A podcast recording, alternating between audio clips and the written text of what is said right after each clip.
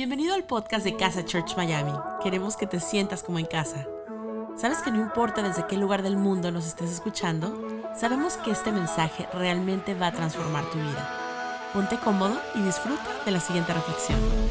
Hace algunos días atrás estaba mirando una serie, la serie está basada en los años 60 y, el, protagonista en un momento se pierde y están tratando de ubicarlo por todos lados. Y mi desesperación mientras yo miraba la serie, se llama 45 Revoluciones, si no la han visto, está, está muy buena.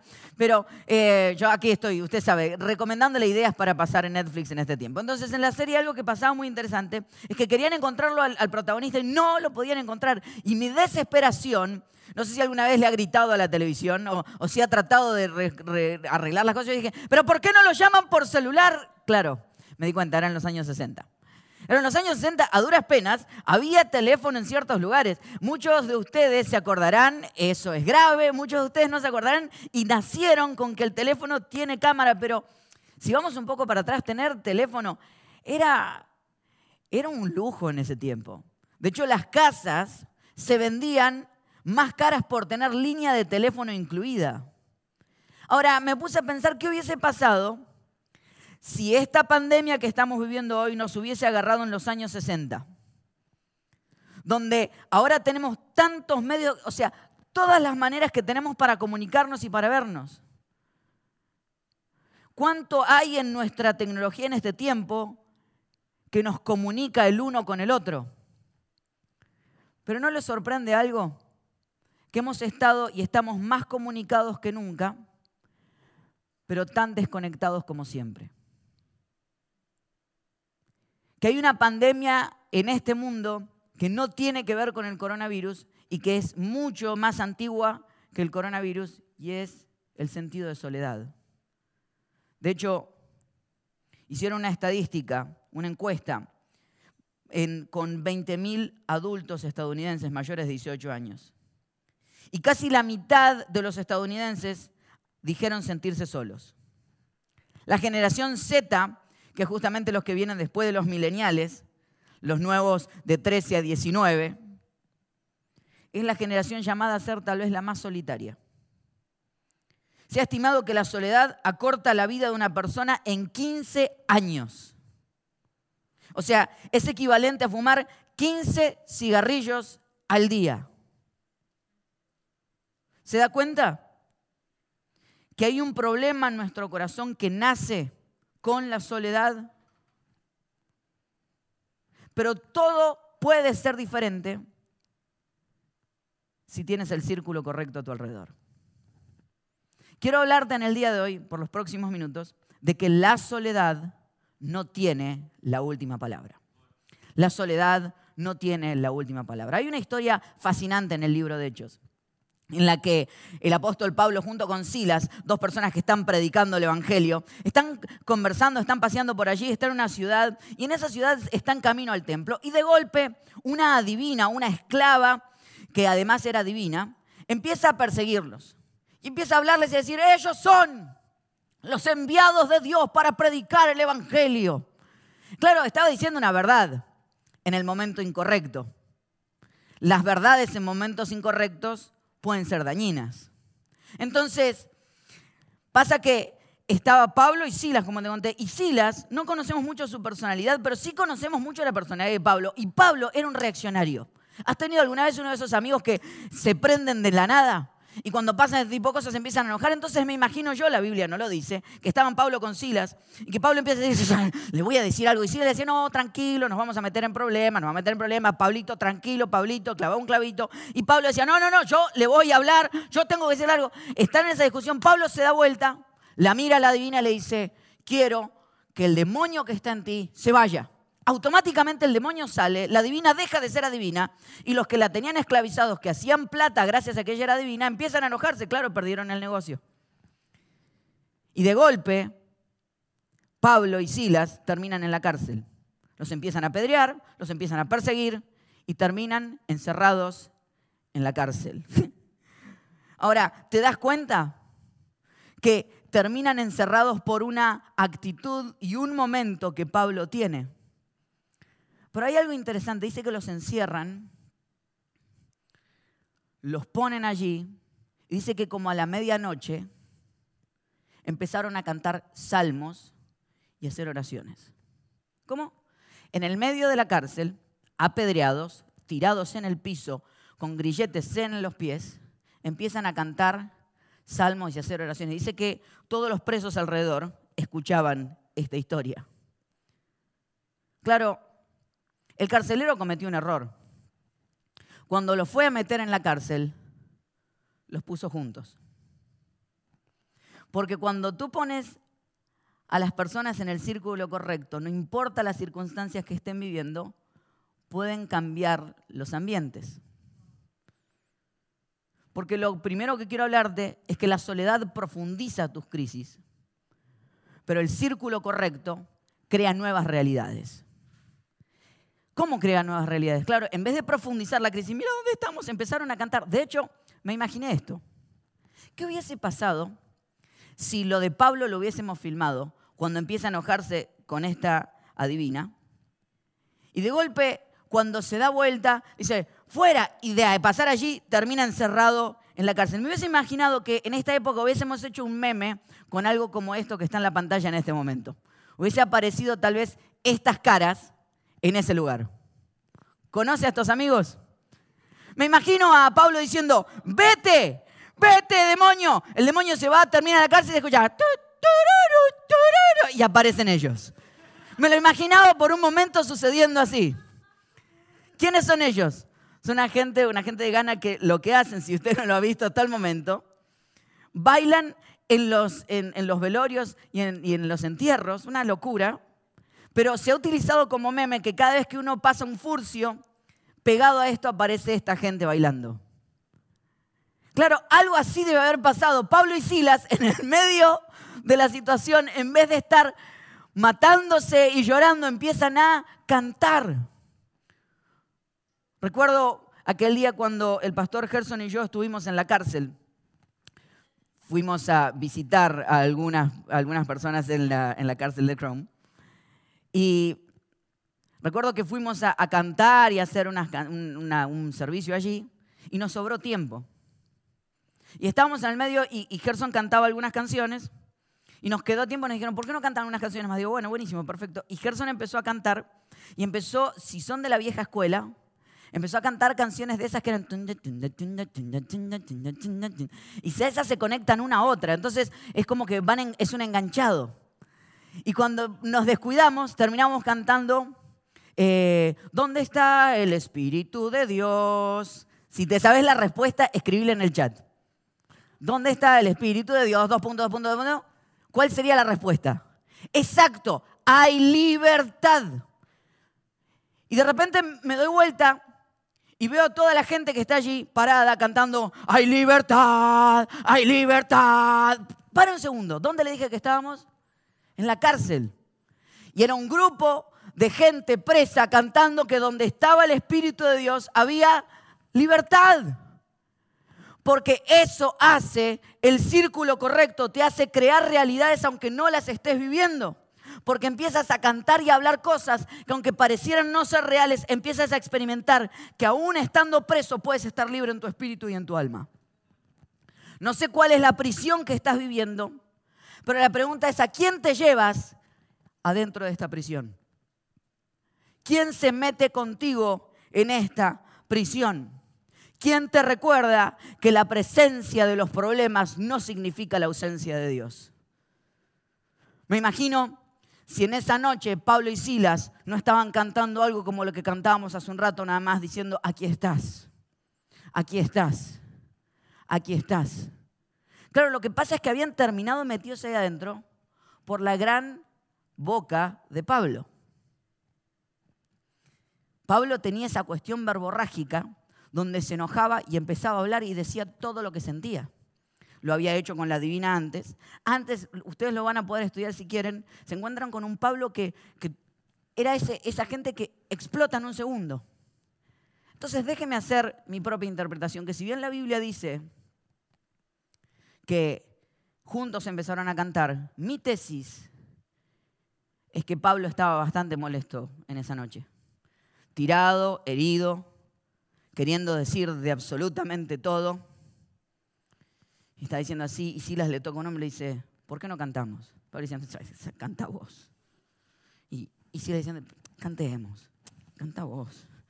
Entonces, me imagino así que la noche empieza Silas, aquí estás, tocando mi corazón. Hizo el silencio. Dale, Pablo, canta conmigo, le dijo Silas. Y de golpe Pablo se vuelve y dice, te adoraré, te adoraré.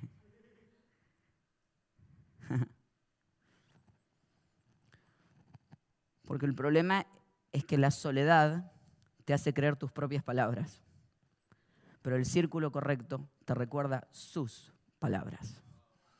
El círculo correcto te recuerda cuáles son las palabras de Dios sobre tu vida. Y empieza a trabajar en tu corazón y en tu situación. Recuerdo alguna vez estar tan molesto con lo que estaba viendo y estar enojado y ofendido con Dios. ¿Ha estado alguna vez ofendido con Dios? Discúlpeme, soy, soy el pastor, lo sé, pero he pasado momentos donde he estado ofendido porque Él no hizo lo que yo esperaba. Y recuerdo que, apareció Gerson, mi, mejor amigo, mi hermano de esta vida, y me dice, vamos a orar. Y le miré y dije, no, ora vos.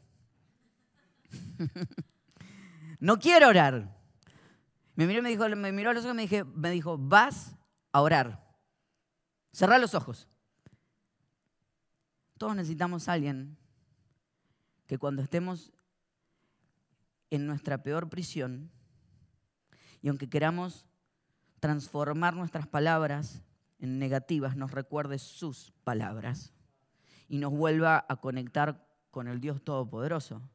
Porque no hay peor cosa para tu soledad que seguir comiéndote tus propias palabras y seguir creyéndotelas. Sabía muy bien lo que Silas, tal vez lo que estaba en el libro de Mateo capítulo 15, versículos 17 al 20, dice, ¿no se dan cuenta? de que todo lo que entra en la boca va al estómago y después se echa en la letrina? Pero lo que sale de la boca viene del corazón y contamina a la persona. Porque del corazón salen los malos pensamientos, los homicidios, los adulterios, la inmoralidad sexual, los robos, los falsos testimonios y las calumnias. Me encanta esta parte. Estas son las cosas que contaminan a la persona y no el comer sin lavarse las manos. El versículo para el coronavirus, dijo Jesús. No contamina lo que entra, contamina lo que sale. Porque hay un problema. La contaminación no viene de lo que está entrando por tus ojos. La contaminación viene de lo que está saliendo de tu propio corazón a través de tu boca. Porque lo que sale a través de tu boca crea realidades que después experimentas a través de tus ojos.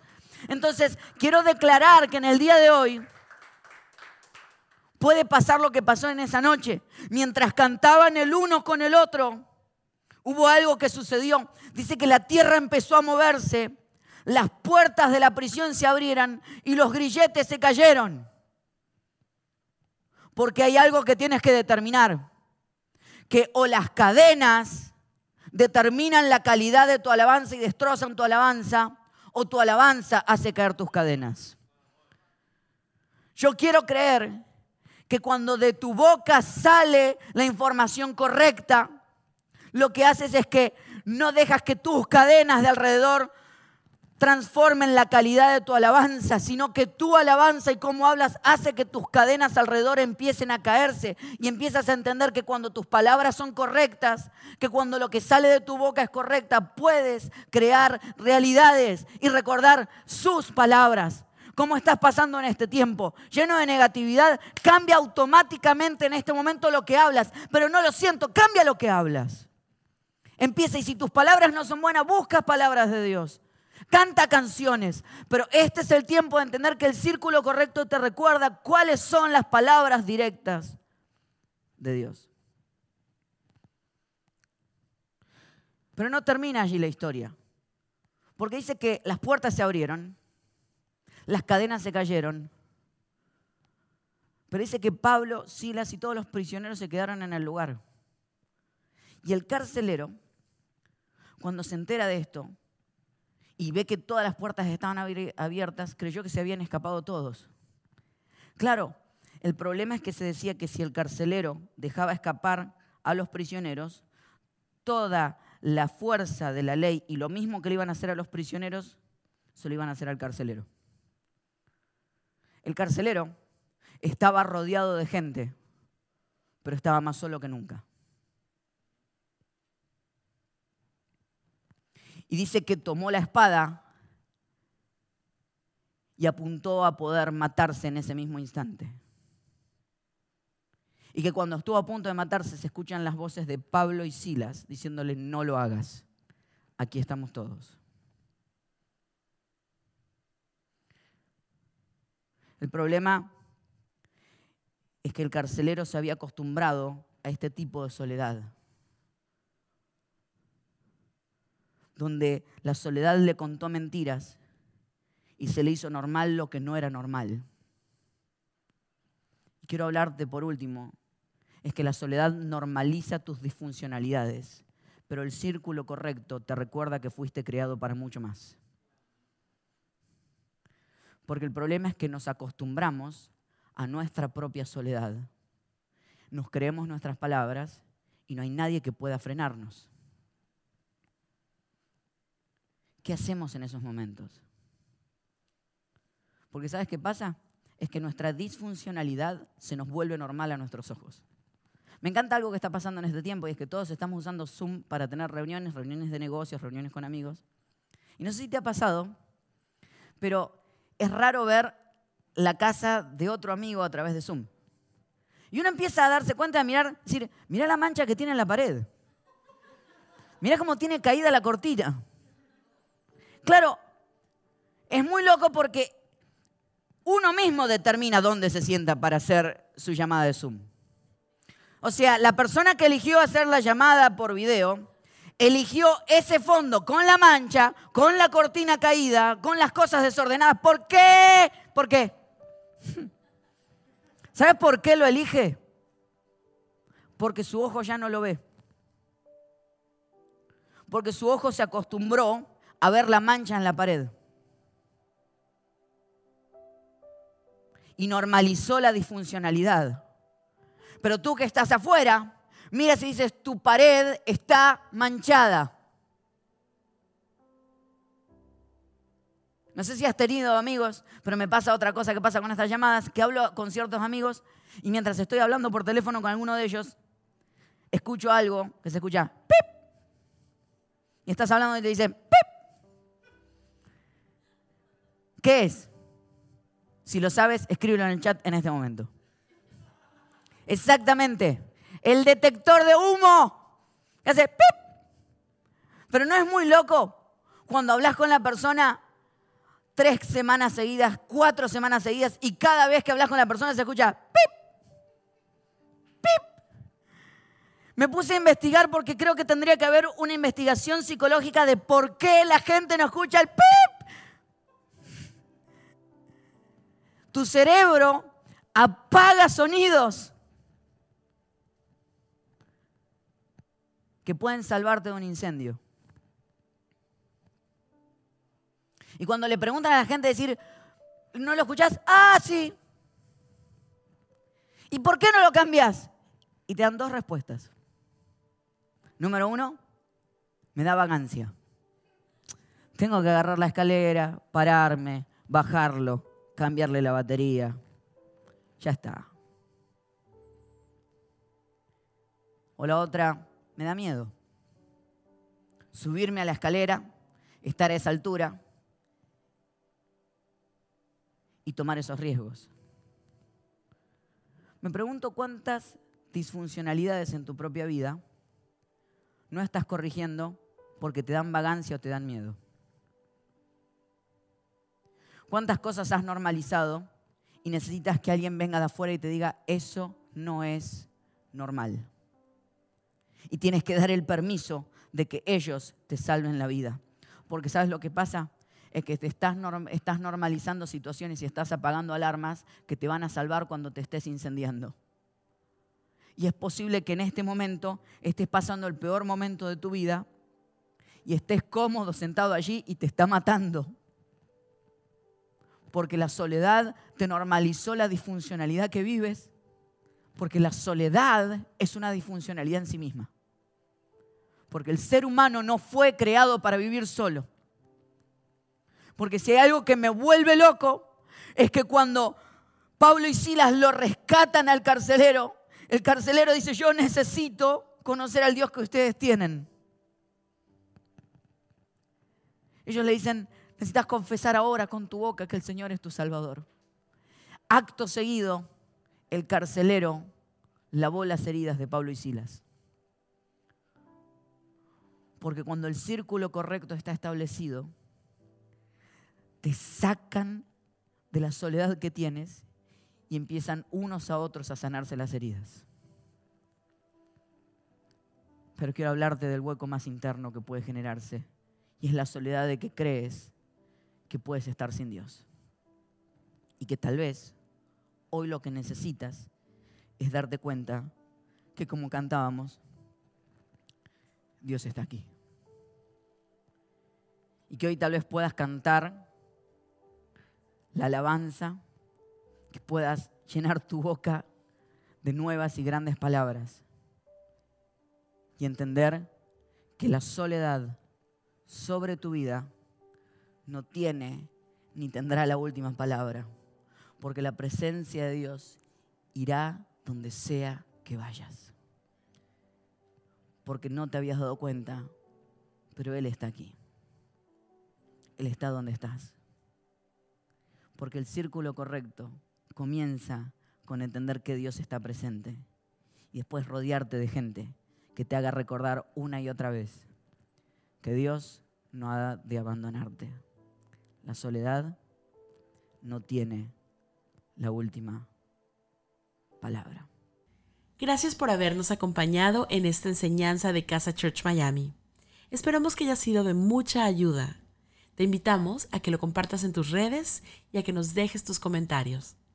Para más información de nuestras actividades o para conocer más de nuestra iglesia, puedes ingresar en casachurch.miami y seguirnos por todas nuestras redes sociales. Antes de despedirnos, queremos declarar bendición sobre tu vida. Que el Señor te bendiga y te guarde, que haga resplandecer su rostro sobre ti, que tenga de ti y de nosotros misericordia y que ponga en tu vida paz.